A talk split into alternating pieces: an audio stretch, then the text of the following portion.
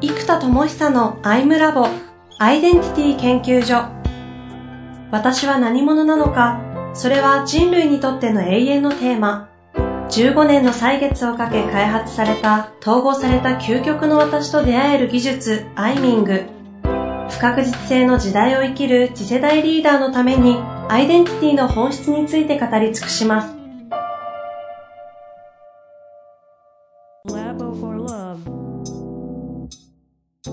こんにちは、遠藤和樹です。生田智久のアイムラボアイデンティティ研究所。生田さん本日もよろしくお願いいたします。はい、よろしくお願いいたします。さあ、気づけばですね、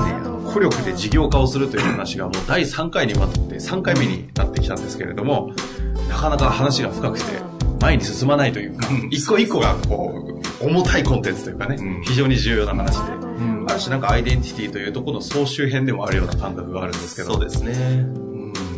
まあ、というわけでですね、ちょっとだけ前回の復習、おさらいをした上で、すぐにスタートしていきたいと思いますが、うん、何度も復習してます。ちょっと私も整理しきれないかもしれませんので、お手伝いください。そうですね。まずやっぱり、まあ、アイムラボはその、アイデンティティが何者かっていうところから来たときに、はい、まあ、組織力か個業、個力なのかっていうのを選択できる時代が来てると。はい、で昔は多分、組織力じゃなきゃできないことがほとんどだったんだけども、個力を選択しても、自己実現、その自己を実現できる社会的インフラがすごい整ってますよね、と。うんうんじゃあ次に個力で個業をやるのではなく、組織力で事業をやるのではなく、個力で事業ができないだろうかというテーマに入っていくわけです。うん、じゃあ個力で事業って言った時には、今度は何者なのか私が。で、その私が事業としてある製品やサービス、商品が何なのか、うんうん、で、それがちゃんと経済インパクトを生んだ時に、事業と言えますよね。うん、で、それが個でできることの、えっ、ー、と、ものではなく、仕組み化されたものになった時に、事業になっていきますので、それをどうやって作り上げていくかっていうテーマになる。というとですね。ですね。うん、で、その上で、まず第一に重要なのが、もう当然、アイデンティティ。うん、まあ、今、生田さんの言葉で言うと、コアロールになるんですかね。そうですね。やっぱコア、特にトップ2、まあ、ナンバーワンのコアがダントツですけども。まあ、ジェネレーターと言われる発明家っていうところですよね、生田さんだと、うん。そうです。で、その発明家が決まっている場合、うん、じゃあその発明家として、それが、要は一つのこう、事業体としてなるだけのクオリティの商品は何なのかっていうことをまず決めるっていう言い方でいいんですかね。何、何だろうということを決めていく。そうです、そうです。まさに。肉田さんだと、まあ、事業化できるだけのクオリティの発明品。そうそうそう。発明家としては発明品が仕事していかないといけない。うん。うん。それがちなみに具体的に過去の話で言うと、何だったんですか？いや、だからそういう意味で言うと、僕は発明家としての発明品だけの仕事っていうところまで行ききってないわけです、まだ。あ、今まだか。だから今回のアプリで初めてそこに立てるから、だからね、やっぱりアイデンティティの統合とそれの実現っていうのはいかに大変かですよ。もう、こんだけ四六時中アイデンティティのことやりきってても、やっとですよ。うん。だけどここに至る過程で、どうしたら人もできるのかっていうのが僕の発明のテーマだから、ずっと作ってきてるわけですね。で、それを適用して自分で実験中っていうのがまさに今ですね。あの、ちょっとあえて過去にちょっと振り返るんですけども、うん、えっ、ー、と、アイダも、うん、アイデンティティをこう探求するための学校を作られたり、うん、そのためのアイミングという、まあ、技術、手法みたいなものを開発されたじゃないですか。あれ自体は一つの、えーと、開発というか商品ですよね。ねこれはまだ経済インパクトを起こせるような発明品としては、生田さんとしては、ちょっと違うんですか？ああ、いい問いでございますね。そこがまさに一体テーマの場所なんですよ。えっ、と、ここがですね、まず、自分の仕事の、がどういう循環で回ってるかっていう循環構造をまず書き出すっていうのが大事なわけなんですね。循環構造そう。で例えば、アイダモンとかアイミングは何かっていうと、うん、僕の中のロールで言うと、第三ロールのリリーサーっていう人の可能性を解放するっていう役割があるわけですよ。そうすると、まず発明家が発明します。ジェネレーター1が発明します。はいはい、で第2位のジントレプレナーっていうアンアントレプレナー的なやつがいるので、うん、こいつが事業設計します。うん、で、設計されたら、えー、リリーサーとして、まあ、口コミで皆さんが体験会とか、こう、セミナー開いてくれたので、リリーサーとして現場に行くと、まあ、営業マンと同じ役割を自分が担うわけですね。はいはい、リリーサーで、まあ、体験さえしてくれれば、まあ、それこそ本当に4、5割ぐらいにしか申し込んでくれたので、まあ、リリーサーとしてその場に立ってさえすればもう、結構確率は高いですと。で、えー、現場ではスクールの講師、うんうん、なんでリリーサーをやったことで、商品が完成しますよね。はい。そうすると、ジェネレーター、ジントレプレナー、リリーサー。で、そうすると、リリーサーが仕事なんですよ、最後は。うんうんうんうん。そうですね。商品はスクール。うん、つまり、僕がそこに行って、講演をしている。はい。アイミングもそうで、僕がその場でマンツーマンでアイデンティティの統合のセッションをやるという、リリーサーが最後売り物になってるんですよ。うんうん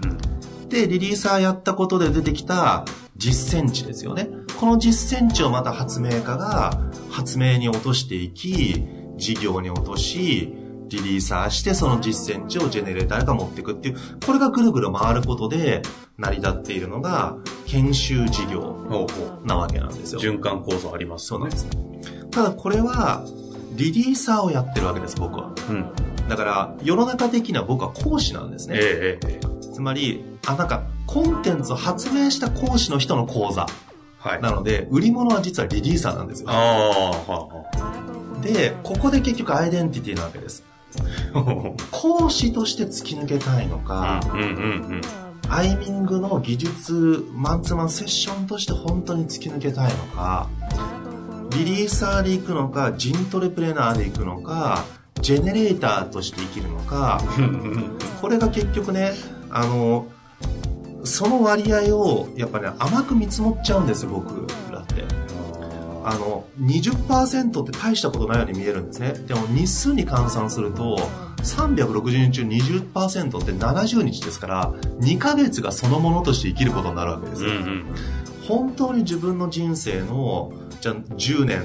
スパン考えたら2年間そこに費やしたいかとか、むしろじゃあ10年丸々何したいんだっていうことなんですよね。で、そこにフォーカスしきったって簡単じゃないわけですよ。はいはい。なので、それをどうしたいか。うんうん、で、これも自分のロールのフォーメーションで連鎖させるパターン。今、連鎖パターンですよね。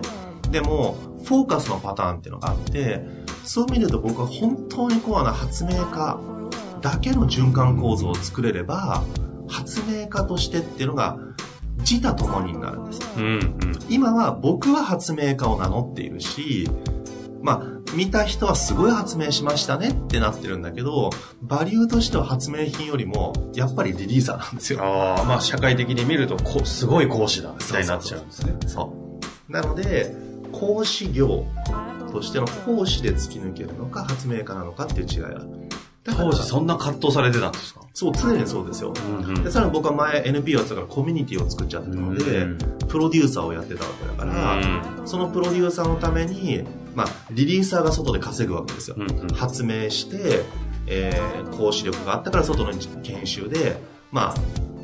それなりに収益を得て、年間何千万も NPO に突っ込むっていう、うんうん、で、でもプロデューサーをやりたかった。はいはい、コミュニティプロデュースと、うん、次の時代には本当に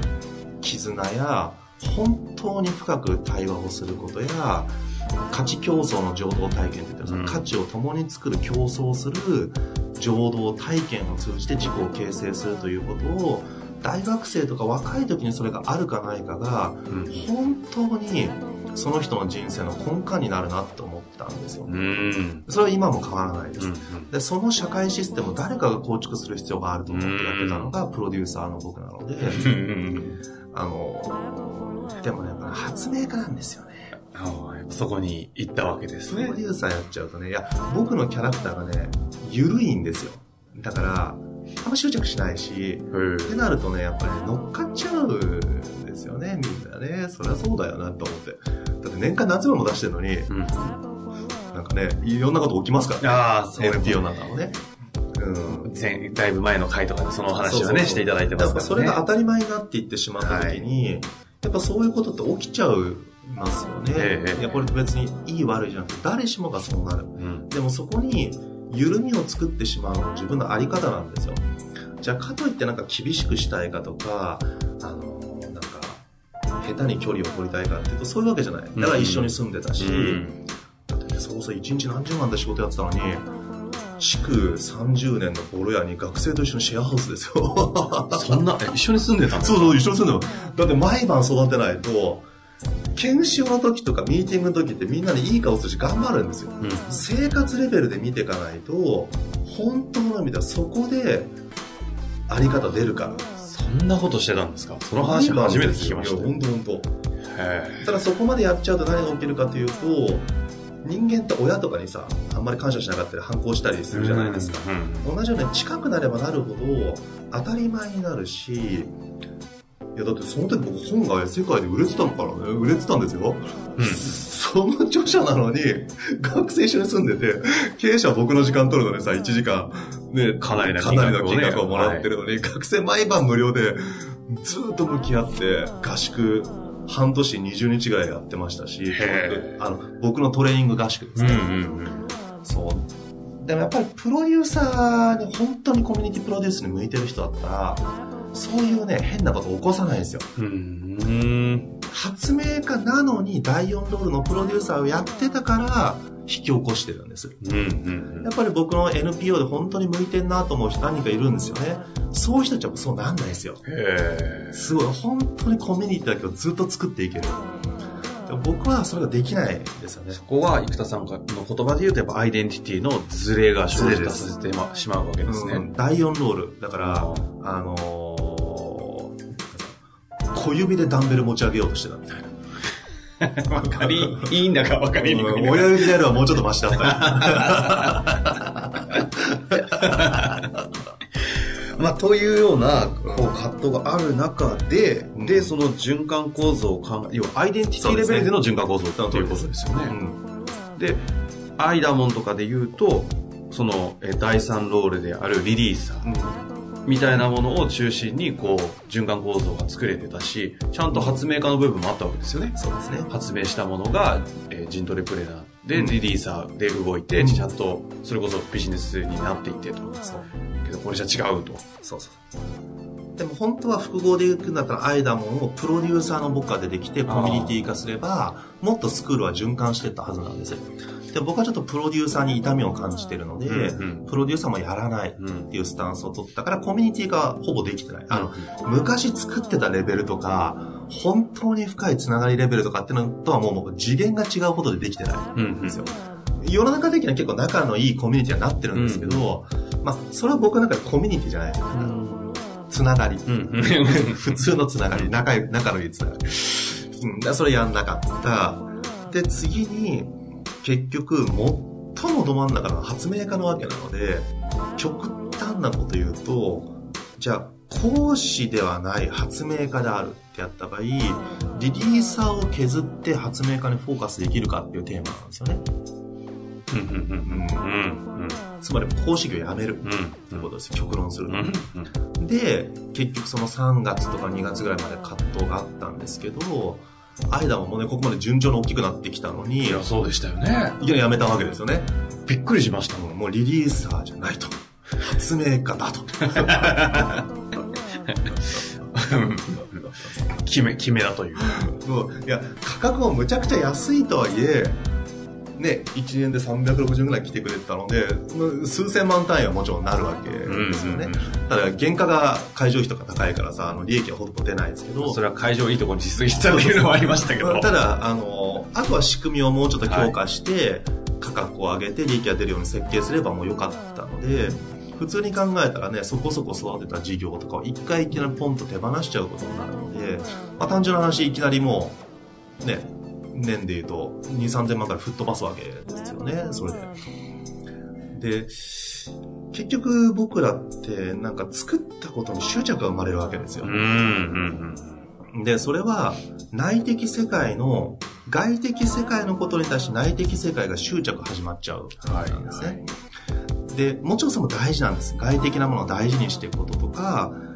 うん、作ったものを大事にすることももちろん大事なんですけど、僕はど真ん中が発明家なわけなので、はい、そうすると発明家としての循環構造を考える必要があるわけです。うんうん、それ単品で完結する循環構造が作れたら、発明家であって、それ以外の何者にもならない人生がそこには待ってるわけなんですね。発明家のみにフォーカスした循環構造を作るってことですね。例えば、ノーベル物理学者の人が講演に来たとしても、はい、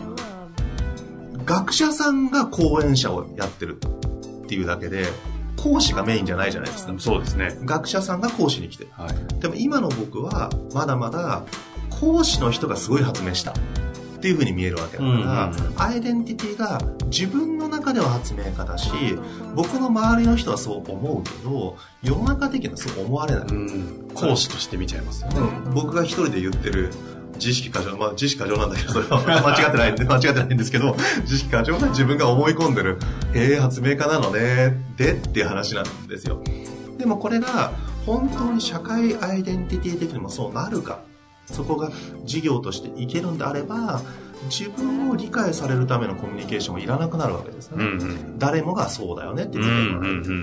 結局ここの自分を理解してもらう、本当の自分として扱ってもらうための関係性構築が、ものすごいコストなわけですよ。だから、孤力寄りの人は一回そこで、その自分の思う自分の場所に一回行っとかないと、理解されないですよね。だって、いや、今でこそね、自己投稿がうんぬんぬんつっても、なんかアイミングとかいろんなもの出てきて、インサートも出てきて、えー、今でこそね、例えばこのリスナーの方とかご理解いただける方いらっしゃいますけど、はいはい、これ5年前だともっと弱いことですよ。今でも十分弱いことです。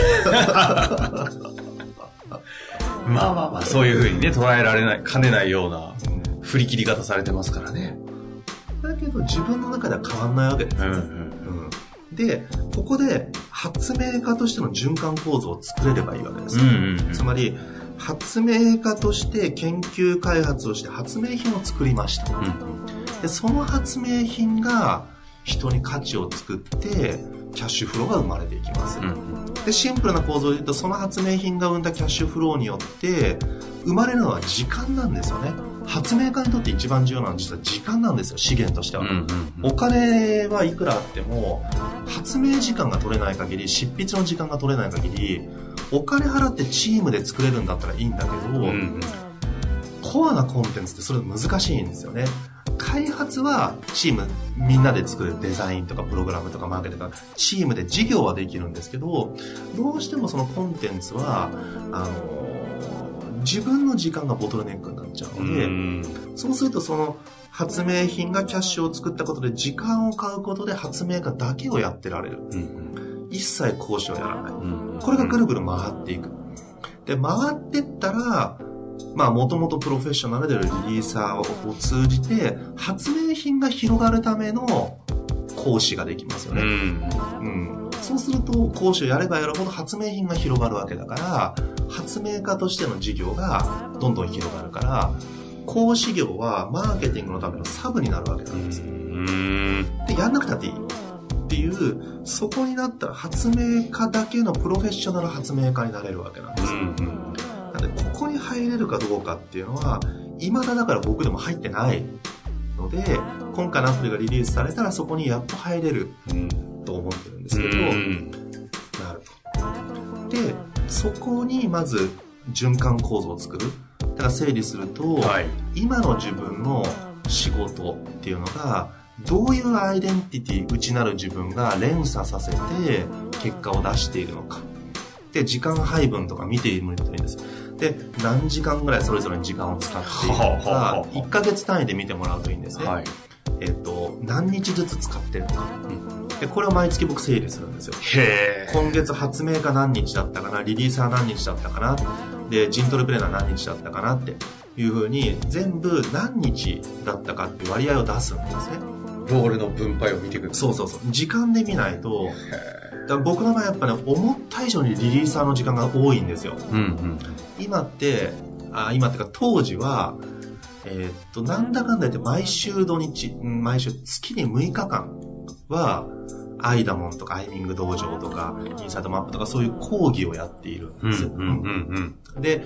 えー、その講義のための開発、まあそれは発明家だからいいかな。で、あとは、えっと、文科省の仕事の講師があったりとかするから、だいたい月に6日から8日は講師業をやってるわけなんですよ。なので、その時間を完全な発明家に回せたらもっとでかいですよね。で、やっぱりこう、発明しばっかりやりまくるものだから、キャッシュフローとかが厳しくなる時があるので、はい、そうするとジントルプレーナーが経営考えなきゃいけないの。うん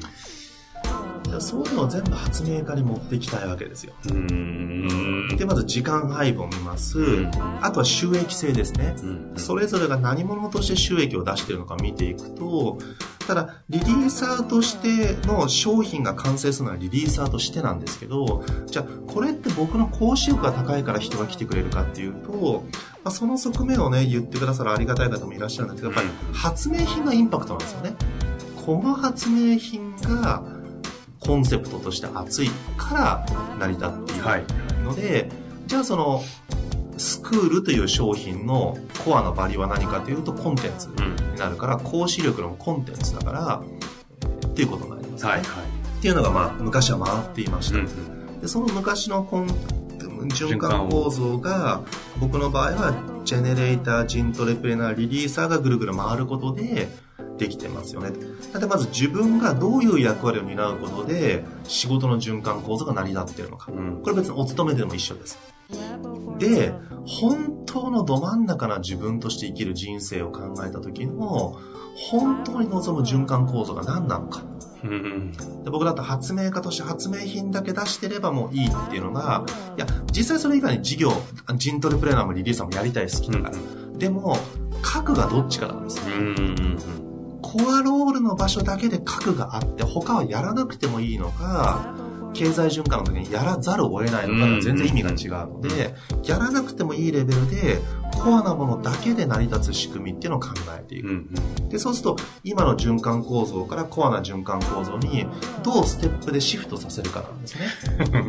で、循環構造1、2、3、4ってやって、4番目でそこにシフトさせればいいわけです。で、えいやーっつって一気に4番目に飛ぶっていうのも、まあなくはないですね。これはもう、無謀なチャレンジでバーンってやってしまえって。でもやってしまえってやるから行く時もあるので、そういうふうに勢いよく挑戦にガンと行きたい人はもういきなりど真ん中循環構造を作ってそれしかやらないって決めてダーンとやればいいし、いやいやもうちょっと現実的にステップさせたいよねって思ったら、第2循環構造、第3循環構造を作る、第4循環構造にこうシフトさせていく。循環構造シフトなんですね。そうですね。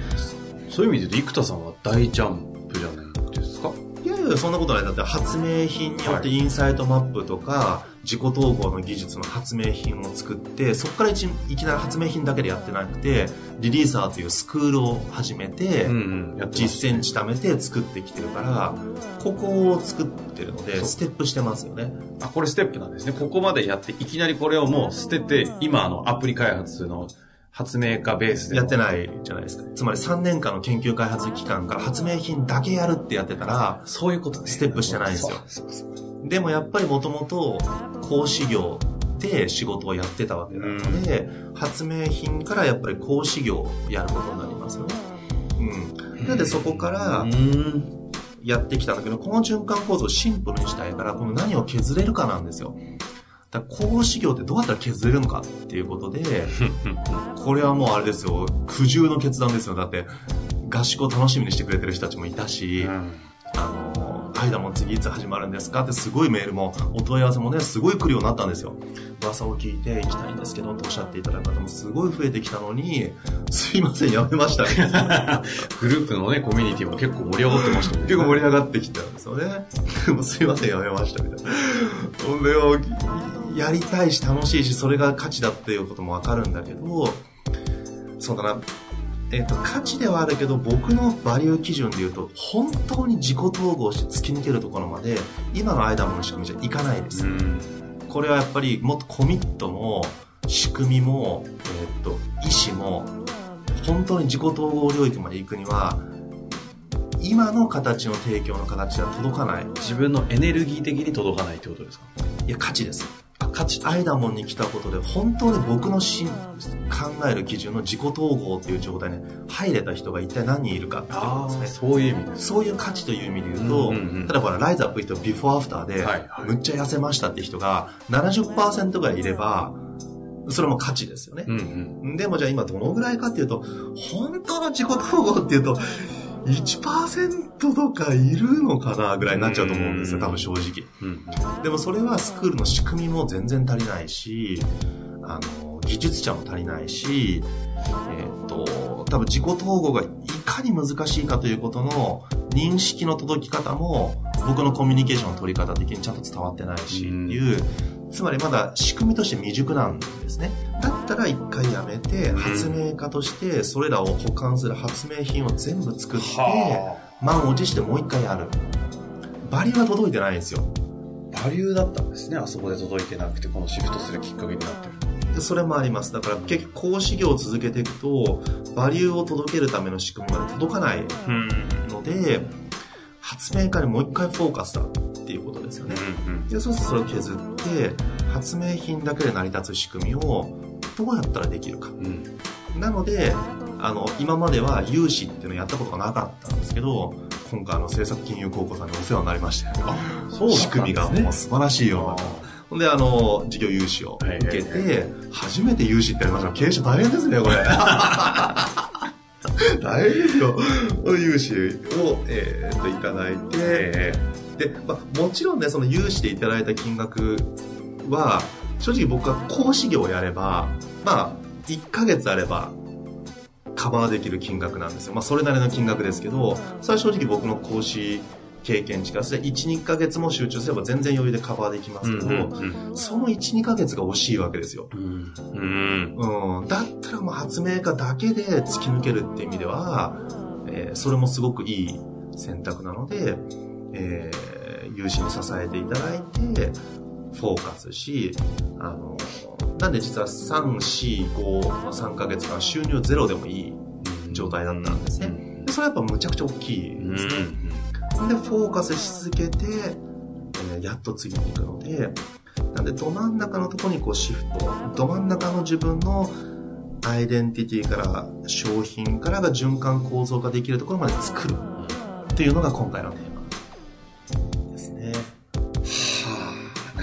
机上の空論ではなくて実体験をベースに全部お話をされた上でこう理論構築してくるので、あぜんですね。この後これ僕だジントレプレイヤーが第2位だから。壮大ですね、これは。ジェネレーターとジントレプレイヤーの掛け算なのでね、この開発自体が。まあ、でもそのアイデンティティベースでの、うんまあ、商品を考えて循環構造を作っていってただそこのアイデンティティのバ、まあ、ロールのバランスって言い方なんですかね、うん、が自分の中でちょっとこうズレを感じてる時に今度この循環構造すらもシフトしていって、ついに、まあ、生田さんで言うと発明家のジェネレーターフォーカスでの循環構造をやるために今、融資しながらこう言ってるんですけど、ここは循環構造という経営戦略の話じゃないですか、うんうん、ここが出来上がった上で、じゃあどのようにして、人マーケ戦略であったり、商品設計、そしてコンテンツの制作とかやってるわけですよね。ここをどのようにその循環構造のシフトの後、作っていったのかというお話を、そうですね。次回お伺いしたいと思います。はい。お願いいたします。はい。本日もありがとうございました。はい、ありがとうございました。